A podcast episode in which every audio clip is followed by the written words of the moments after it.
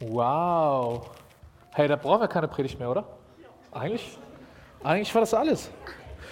Aber okay, vielleicht, vielleicht predige ich einfach ein bisschen weiter. Ähm, und um das Lied aufzugreifen, egal ob du wie der jüngere Sohn bist oder wie der ältere Sohn bist oder irgendwas dazwischen, Gott liebt dich. Das ist eigentlich der Gedanke, um den es jetzt äh, gehen wird. Und ihr Kinder, ihr dürft, wenn ihr möchtet, gerne hier vorne bleiben. Ihr könnt aber auch hinten auf dem Teppich zu den Büchern und den Malsachen gehen, ganz wie ihr möchtet. Ich habe euch letzte Woche, falls ihr da wart, das schon, äh, schon erzählt. Ich habe mich geoutet. Ich bin Theologe. Und wir Theologen, wir schreiben dicke Bücher mit komplizierten Begriffen, um zu erklären, wie Gott vielleicht irgendwie so ist. Und ich habe letzte Woche schon gesagt, Jesus, Jesus war kein Theologe. Der hat keine Bücher geschrieben, nicht die dicken, komplizierten, nicht die dünnen, allgemeinverständlichen. Jesus hat erzählt, Geschichten erzählt. Und ähm, letzte Woche und diese Woche schauen wir uns eine Geschichte an, die Jesus erzählt hat, um uns zu, zu zeigen, um uns fühlen zu lassen, um uns vor Augen zu malen, wie sein himmlischer Vater und damit unser himmlischer Vater ist, wie Gott ist. Wir können in dieser Geschichte das Vaterherz Gottes kennenlernen, ein Herz voller Liebe für dich und für mich. Und es ist die Geschichte von einem Vater, der für Gott steht, und zwei Söhne.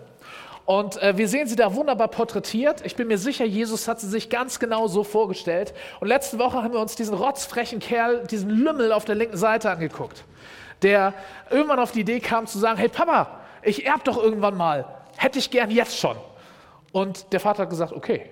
Und da hat er all dieses Geld genommen und ist damit in die weite Welt gezogen, hat das verprasst und ist irgendwann am Tiefpunkt seines Lebens, kurz vorm Verhungern, ist er zur Besinnung gekommen und hat gesagt, hey, ich will zurück nach Hause.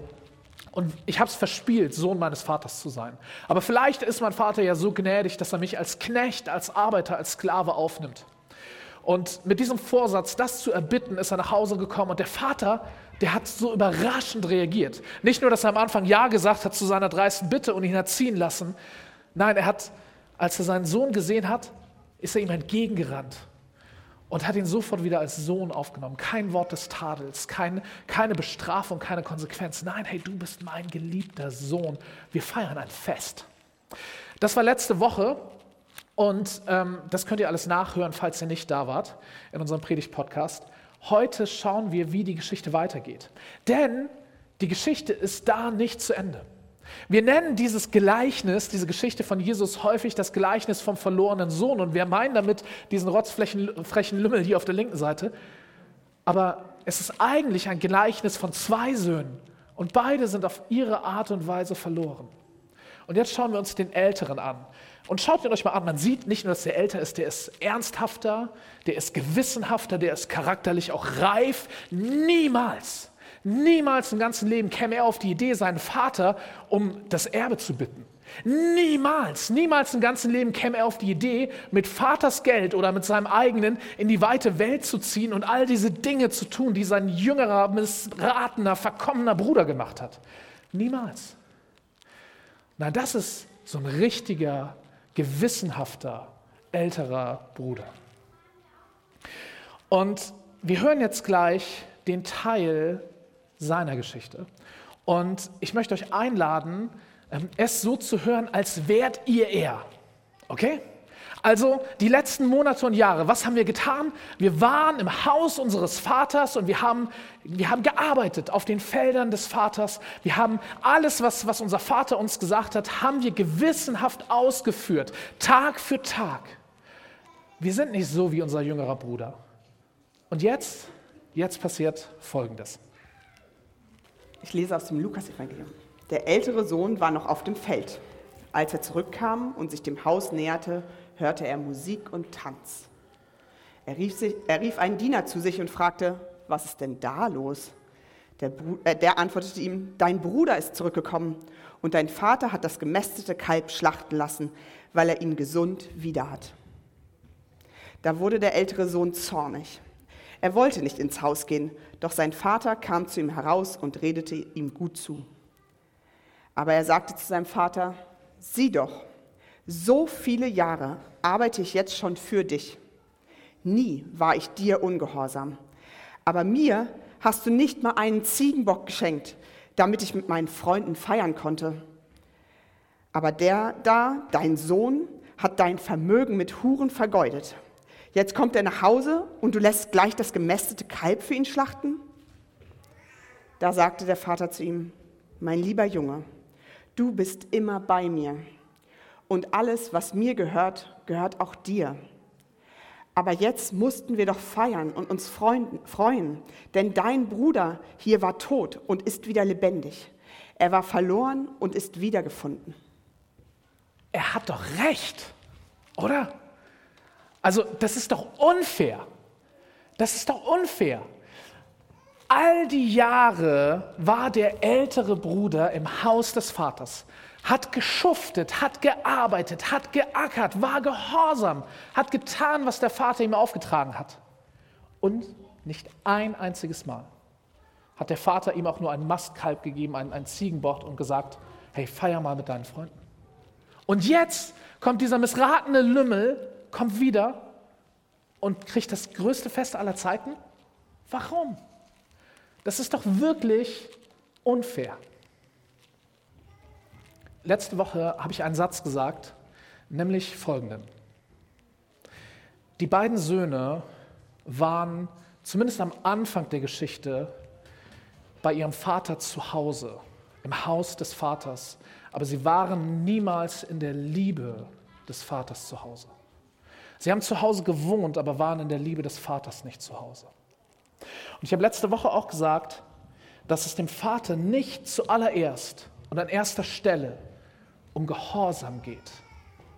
Wenn der Vater vor allem Gehorsam wollen würde, hätte er sich seinem jüngeren Sohn gegenüber an jeder einzelnen Stelle der Geschichte anders verhalten müssen.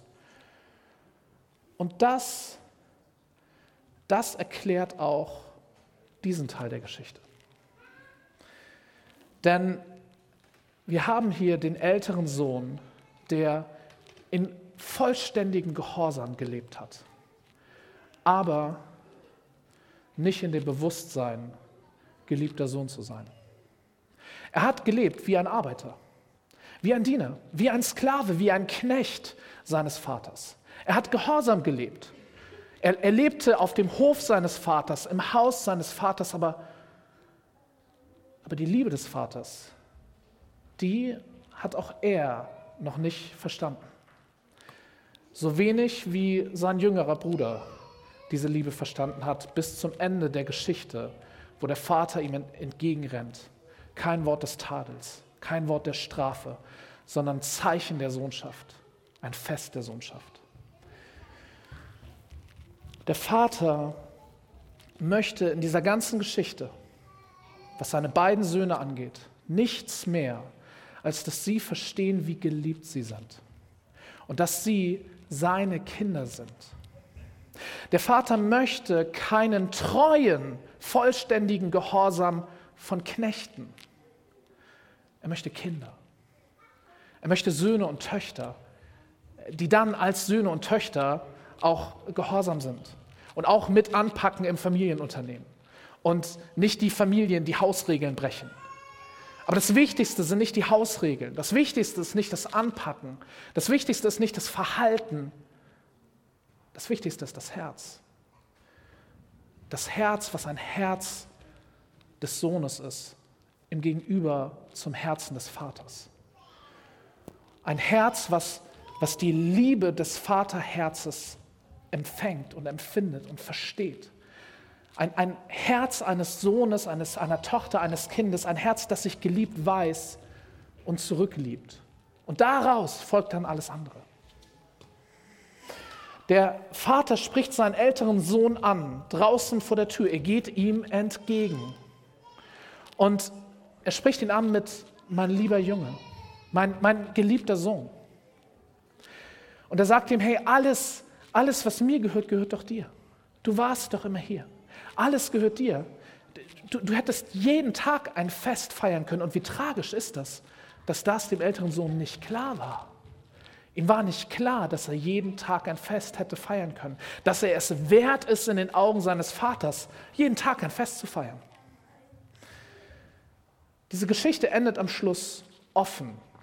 Wir wissen nicht, was der ältere Sohn macht, wie er reagiert.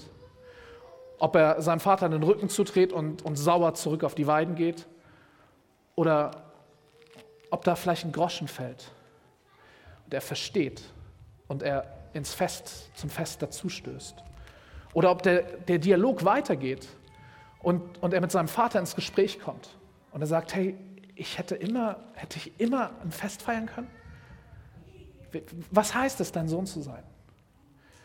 Habe ich, hab ich ganz an dem vorbeigelebt? Ich, ich, ich, ich, will das, ich, ich will es verstehen. Ich will der Sohn werden, der ich irgendwie schon bin, in deinen Augen, aber nicht in meinem Verhalten. Wir wissen nicht, wie es weitergeht. Und Jesus erzählt diese Geschichte und noch zwei weitere, von denen wir in Lukas 15 lesen können. Er erzählt diese Geschichte hochreligiösen Menschen, Pharisäern. Er erzählt diese Geschichte zu Menschen, die so sind wie der ältere Sohn, die sich zu Gott halten und die das versuchen, indem sie möglichst jede Regel, jedes Gesetz detailliert befolgen. Aber die darüber hartherzig werden gegenüber denen, denen dieser Gehorsam nicht so gut gelingt wie ihnen. Jesus erzählt eine Geschichte von zwei Söhnen, die sehr verschieden sind, aber die krasse Gemeinsamkeiten haben. Sie sind nämlich beide verloren und sie haben beide nicht verstanden, was es heißt, Sohn ihres Vaters zu sein. Der eine, der Jüngere, geht den Weg der Rebellion. Ein Weg, der ihn wegführt vom Haus des Vaters. Und er muss ganz schön tief in der Scheiße sitzen, um zu merken, ich muss zurück. Das ist der Weg der Rebellion, der jüngere Sohn. Aber der ältere Sohn, der geht nicht den Weg der Rebellion, keinen einzigen Tag, keine Stunde, keine Sekunde. Er geht den Weg der Religion. Und Achtung, das ist, das ist anstößig. Aber Religionen alle Religionen, die mir bekannt sind auf dieser Welt und auch so etwas wie eine christliche Religion, neigen dazu, uns zu sagen, was wir tun sollen. Immer uns Menschen zu sagen, wie wir uns verhalten sollen. Gott oder der Gottheit oder den Göttern gegenüber und, und untereinander. Alle Religionen neigen dazu. Aber Gott möchte nicht, dass wir religiöse Menschen in diesem Sinne werden. Er möchte auch nicht, dass wir rebellische Menschen werden. Gott möchte, dass wir Söhne und Töchter werden. Dass wir verstehen, dass wir geliebte Kinder Gottes sind. Und das, das darf dann bitte dazu führen, dass wir Gott zurücklieben. Und dass wir Gott fragen, hey Gott, was, was sind deine Gedanken? Was möchtest du? Was soll ich tun? Was ist gutes Leben? Du, du bist da der Chef, du bist da der Experte. Ich mache das hier das erste Mal. Was ist gut für meine Lebensbereiche? Was ist gut für die Menschen um mich herum? Was soll ich tun? Was soll ich lassen? Aber aus dieser Liebesbeziehung eines, eines geliebten Kindes zu seinem Vater heraus. Nicht so, wie der ältere Sohn es jahrelang getan hat. Und auch nicht so, wie es der jüngere Sohn eine Phase in seinem Leben tut. Ich glaube, das ist die tiefste Pointe dieser Geschichte. Dass wir gar nicht, gar nicht so sehr auf uns schauen, sondern auf die Liebe des Vaters auf das Herz des Vaters. Denn diese Liebe, die wird uns, die wird uns verändern. Aber von innen nach außen. Und diese Liebe wird uns frei machen freisetzen. Das ist das, das, der tiefste Wunsch, die tiefste Sehnsucht dieses Vaters in der Geschichte, die Jesus erzählt. Dass seine Söhne verstehen, dass sie seine Söhne sind und verstehen, wie sehr er sie liebt. Und Jesus erzählt es, damit wir, auch wir hier 2000 Jahre später, egal ob wir eher wie der jüngere Sohn unterwegs sind oder eher wie der ältere, dass auch wir verstehen, dass wir geliebte Töchter und Söhne, geliebte Kinder unseres himmlischen Vaters sind. Und wie groß seine Liebe ist. Lass uns beten. Himmlischer Vater, danke für deine Liebe, die unser Verstehen übersteigt. und manchmal doch in unser beschränktes Verstehen hineinbricht und in unser beschränktes Fühlen hineinbricht. Schenk uns mehr von, von diesem Verständnis, von, von diesem Ahnen und, und, und Wahrnehmen, wie sehr du uns liebst und wer wir für dich sind. Zeig uns mehr deine Liebe und lass, lass deine Liebe in uns tun, was, was immer du tun möchtest. Danke, dass du uns liebst. Danke, dass du gut bist, dass du es gut mit uns meinst und dass du es gut mit uns machst. Dafür loben und preisen wir dich. Amen.